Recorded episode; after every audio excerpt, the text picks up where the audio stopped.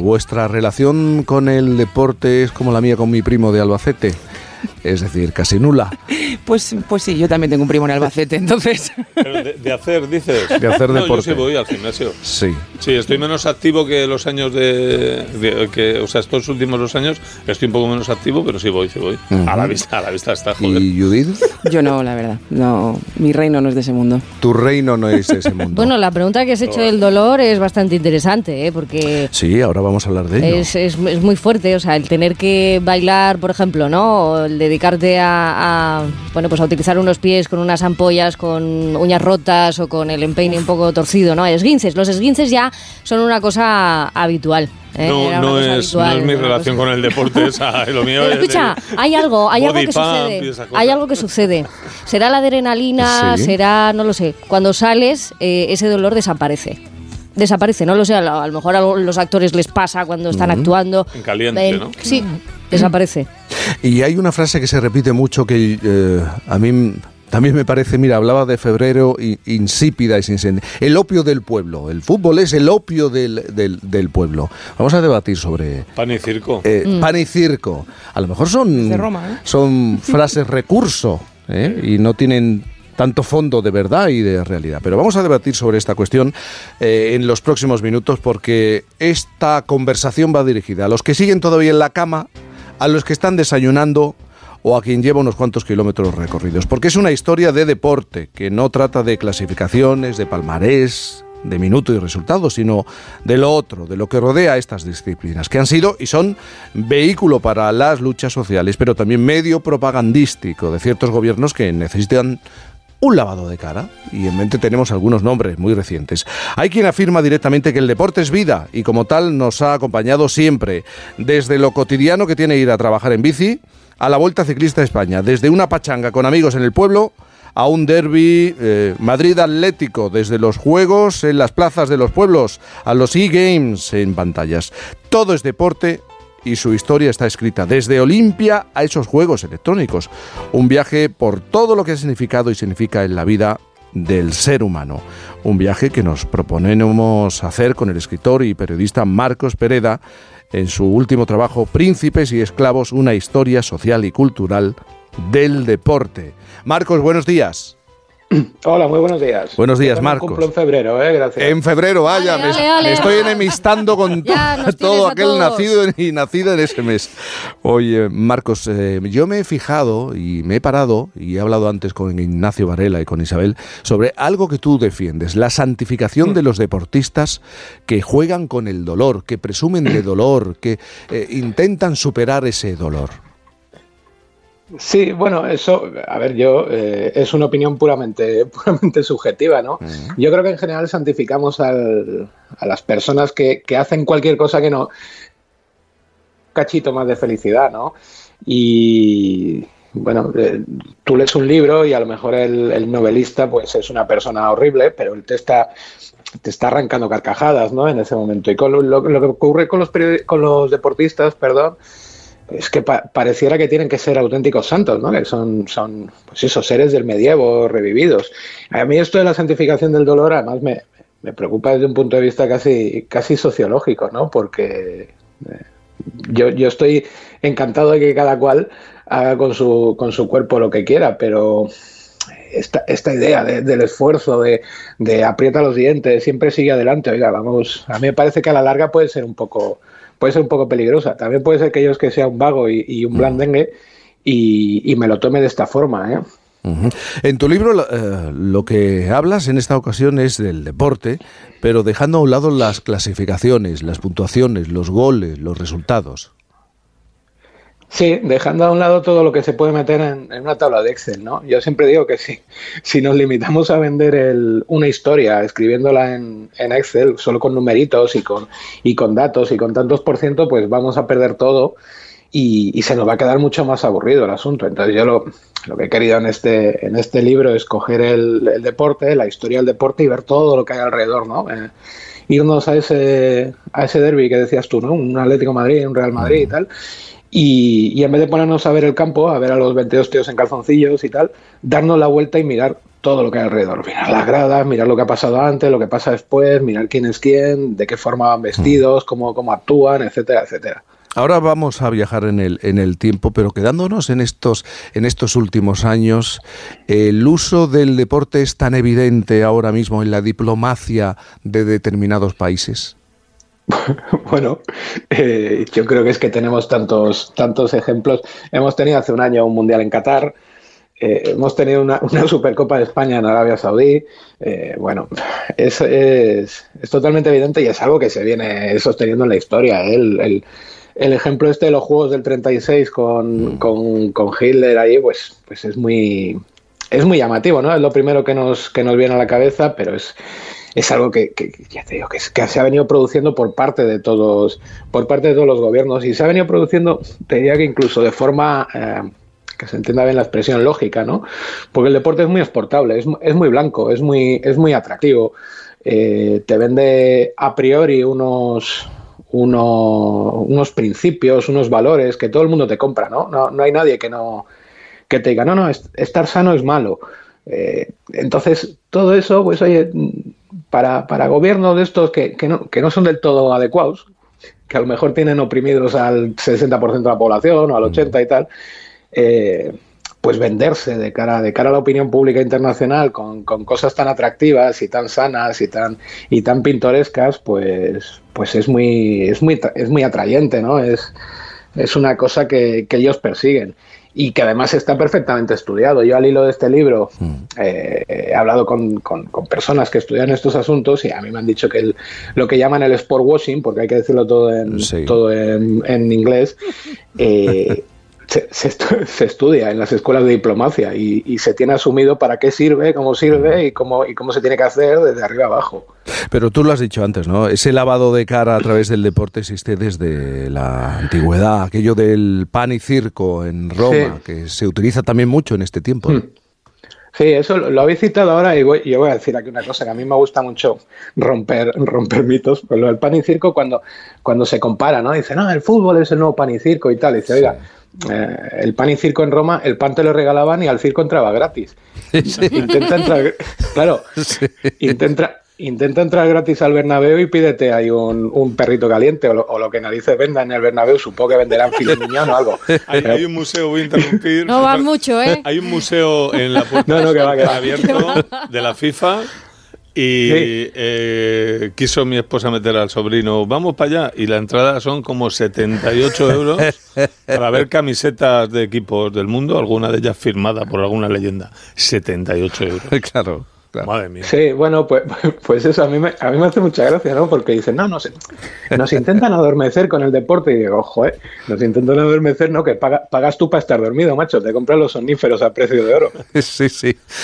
Estamos eh, hablando, Marcos, de Roma, pero los que realmente vieron el deporte y entendieron el deporte como un instrumento para, para la política, para la diplomacia, para lo social, fueron los, los griegos, ¿no? Sí, sí, bueno, los griegos es que son como, como el antecesor, es el, antecesor guay de Roma, ¿no? El, antecesor más puro. Los romanos como son un poco más cínicos eh, y luego siempre, siempre puedes sacarlo de la vida de Brian, ¿no? Pero bueno, eh, son eh, así de primera son un poco más cínicos. En realidad yo creo que el deporte está, yo creo que lo, lo, pone incluso en una frase del libro, ¿no? Y yo creo que los dos primeros monos que sirvieron se miraron a los ojos y dijeron, no, hay una carrerita, ¿no? Y, porque está dentro del espíritu humano, fíjate, está dentro del espíritu, del espíritu humano el, ocio, ¿no? la parte, la parte más, más, más, de divertirse. Y luego los griegos lo que hicieron fue sacralizarlo y, desacralizarlo, las dos cosas. Es muy divertido, ¿no? Porque ellos siempre nos venden el, deporte de los griegos como un deporte así muy puro, ¿no? no Olimpia y tal, vamos a hacer los juegos en honor a los dioses y esto. Eh, y nos olvidamos que los griegos son los que inventan los atletas. La palabra atleta significa el que cobra por correr, o sea, son los que inventan el, profesionalismo. Y son los que inventan también los controles antidoping. Eh, es una cosa muy curiosa, ¿no? A ti te pillaban con, en un control antidoping los griegos, pues tú, los griegos tenían una, una, idea muy clara, ¿no? Dice, tú si quieres correr más rápido, lo que tienes que hacer es comer solo carne de ciervo. Y si quieres ser más fuerte, pues, pues carne de jabalí y tal. Entonces, si veían que habías hecho trampas y que habías estado, te habían metido cosas que te habían puesto un poquitín así piruleto, em, y dabas positivo, pues te hacían una cosa que es, que es muy humillante y es que te, te, te, ponían una especie de estela a la entrada del estadio donde ponía tu nombre y ponía Marcos Pérez se ha dopado con no sé qué. Y hubo un momento que había tantas estelas que tuvieron que llevarlas a otro lado porque ya no entraban en el estadio. Oye, y en estos juegos no competían nada más que gente de élite y, pura, ni esclavos, ni mujeres. Eh, si nos centramos en ellas, llegaron a tener sus propios juegos. Sí, sí, sí, claro. Ten en cuenta además que en los Juegos Olímpicos se, competía desnudísimo, en los Juegos Olímpicos griegos, entonces, y, lleno, de, lleno de aceite. Yo siempre digo que a mí me gusta mucho, por ejemplo, cuando, cuando, cuando me dicen, no, esto del deporte y tal, eh, si es que partes de la, de la Iliada, cuando se están preparando los griegos para, para, seguir asaltando Troya, es un entrenamiento deportivo, cuando se están ahí peinando unos a otros y tal. Entonces, eh, toda esa ritualística eh, lo, revestían de, un, rollo muy elevado y evidentemente en los rollos elevados solamente entraban los, los grandes ciudadanos griegos, las mujeres fuera, los, esclavos por descontado fuera, y las mujeres lo que hicieron fue... Eh, crear unos Juegos Olímpicos, unos Juegos Olímpicos propios. Eh, Marcos, si saltamos en el tiempo y seguimos hablando de mujeres, ¿quién es Alfonsina Morini? Bueno, conocida como Estrada después de, después de casarse. Bueno, fue una, fue una mujer, esta es una historia también, es bastante conocida entre la gente que, no, que nos gusta así la bici y tal. Es una mujer que corrió el Giro de Italia eh, con los hombres, eh, corrió un Giro de Italia masculino porque porque ella además fue, fue de frente, ¿no? Se puso, se leyó el reglamento y vio que no había nada que, la prohibiera. Esta es una chica que, corría a principios del siglo XX, eh, hacía carreras de sedición, también eh, muchas veces contra hombres, pero a veces como no tenían otras mujeres que ponerla y los hombres no querían correr con ella, igual la ponían a correr contra un caballo, que es, bueno, te permite de primera se esboza la sonrisa y luego lo piensa y dice, jo, qué desgracia estamos, estamos contando. Mm. Y ella se apuntó a un Giro de Italia, la permitieron correr en un Giro de Italia, de, además con, eh, con, la intención que, con la que muchas veces se alcanza la igualdad en este, en este tipo de, deporte profesional que no deja de ser un negocio, que, que, es para hacer más pasta. Los organizadores pensaron que iba a ser un, un bombazo publicitario tener a una mujer corriendo y efectivamente lo fue y por eso seguimos, seguimos hablando de ella. Eh, y ella pudo correr cinco primeras etapas, me parece. Después llegó fuera de control porque se le, se le rompió la bici y tuvo que acabar. Se hizo un manillar con una escoba que le robó a un, a un granjero para acabar la etapa, pero llegó fuera de control. Pero ella siguió, siguió corriendo y, bueno, era un, un, eh, un espectáculo en, en, la Italia aquella. Fíjate, estamos hablando de los, de los años 20, no te quiero contar eh, la imagen de, una mujer en, pantaloncitos cortos en la Italia de los años 20, pues era rupturista desde muchísimos aspectos. y, después de tu análisis, ¿qué valor le das al deporte como, como palanca de cambios sociales? Bueno, yo más que analizar lo que, lo que hago es exponer historias. ¿eh? Yo prefiero, contar historias que analizar. Pero analizando esas historias y viendo la historia del deporte, eh, ha tenido a lo largo de las décadas y los siglos un, valor como palanca de, cambios importantes en la sociedad. Yo creo que sí, por lo menos para, por lo menos para ayudar. Muchas veces eh, el problema es que muchas veces pensamos en esto, ¿no? En el deporte. Volvemos otra vez al, al, ejemplo que has puesto tú, ¿no? Al del derby. Pensamos y decimos, bueno, pues son dos clubes de fútbol enfrentándose y, no nos damos cuenta de todo lo que hay alrededor. Primero, todo lo que hay en, en ellos, ¿no? Cuando, cuando juegan el Madrid y el Barça, yo pongo un ejemplo muy gráfico que no, nos van a crujir todos, pero dices que he sido yo, ¿vale? Em, mm. estamos, estamos hablando de dos empresas con, dos, con dos presupuestos que, sobrepasan los mil millones de euros. Es como si fueran Mercadona contra Zara.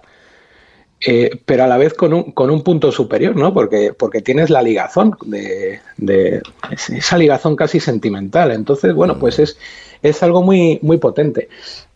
Y luego, eh, cuando te vas fuera, lo que, lo que tienes con el, con el deporte es que llegas instantáneamente y de una forma muy directa y de una forma prácticamente sin filtros, porque, porque la, actividad deportiva no tiene filtros per se. Eh, lo que tiene filtros son después las declaraciones, ¿no? Cuando, salen los deportistas, les preguntan algo, acaban diciéndote otra cosa, son 11 contra 11, no hay rival pequeño, eh, eh, ha sido un punto muy importante y tal. Pero durante los 90 minutos de un, de un, partido de fútbol, por ejemplo, no hay filtros. Entonces llegas de forma directa a, un, a una audiencia potencial como pocas, pocas actividades pueden, pueden aspirar a ella. Ya, perdóname, eh, vamos, a, vamos a meternos palitos. Ya nos gustaría a nosotros que oyeran esta, esta entrevista la misma gente que han visto un, Madrid-Barça de fútbol. Entonces, claro, eso es una herramienta de, de, cambio social. Mm. Eh, no siempre, no tiene por qué ser una herramienta de cambio social, pero, pero está ahí, tú tienes esa posibilidad. También es una herramienta, ojo, de control social. Entonces, bueno, es la, la Hemos hablado de, los, de los romanos, ¿no? Es la, la cara bifronte, ¿no? El Jano famoso. Y en muchas ocasiones, en muchísimas ocasiones, hace que nos sintamos parte de un grupo o de un gran grupo de hmm. ciudadanos, de, de, personas eh, en un país o en un continente. Marcos Pereda, Príncipes y Esclavos, una historia social y cultural del deporte. Muchísimas gracias por estar con nosotros. Nada, hombre, gracias a vosotros. Llamadme cuando cumpla ahí a final de febrero. Eso, eso. Yo, cumplo también a final de febrero. Sí, Oye, antes Isabel estábamos hablando y hemos hecho referencia en esta conversación a la santificación del, del dolor. Ignacio lo apuntaba, ¿no? Mm. Se habla mucho de Nadal, de los grandes deportistas, pero eh, tenemos ejemplos a diario y sobre todo en los fines de semana de, de chavales que se enfrentan a esa realidad, cómo se le aprietan las tuercas, se aprieta, se aprieta, tienes que sacrificarte, tienes que sentir el dolor, tienes que superar el dolor, porque eso te hará mejor atleta, mejor deportista. Bueno, pero es que eso son lemas de patrocinadores, pero así, ¿eh? Pero así, sobre todo en el mundo del motor, eso se, se patrocina. Quiero decir, eh, conducir con vértebras rotas, conducir con una lesión que no está curada, pues porque pensamos eso, que son superhéroes. Ahí la clave yo creo que son los entrenadores. Siempre he dicho, los entrenadores, los profesores, los... ¿Por qué? Porque ellos, si entienden bien de lo que están ejerciendo, saben perfectamente dónde están los límites. Luego ya está la mente, ¿no? Pero es que solo tenemos un cuerpo. La responsabilidad de las marcas deportivas y de su publicidad es muy importante. Lo que no te hace más fuerte. ¿Eso qué mierda es? Ah, lo que no te ah, mata te hace más fuerte. Que me pongan aquí al señor que ha dicho eso. Vamos a hablarlo. A ver si lo hace él. Vamos a hablarlo, si lo hace él. Vamos a hablarlo, ¿sabes? Porque claro, pero eso hace, hace bastante daño en mentes, ¿sabes? Claro que están, están creciendo, se están haciendo. Exacto, que no están configuradas, que no tienen la identidad configurada, etcétera, etcétera, y se creen esos mensajes. Y de, eso, de esos polvos estos lodos. Puede volar, no pasa nada, pues ala.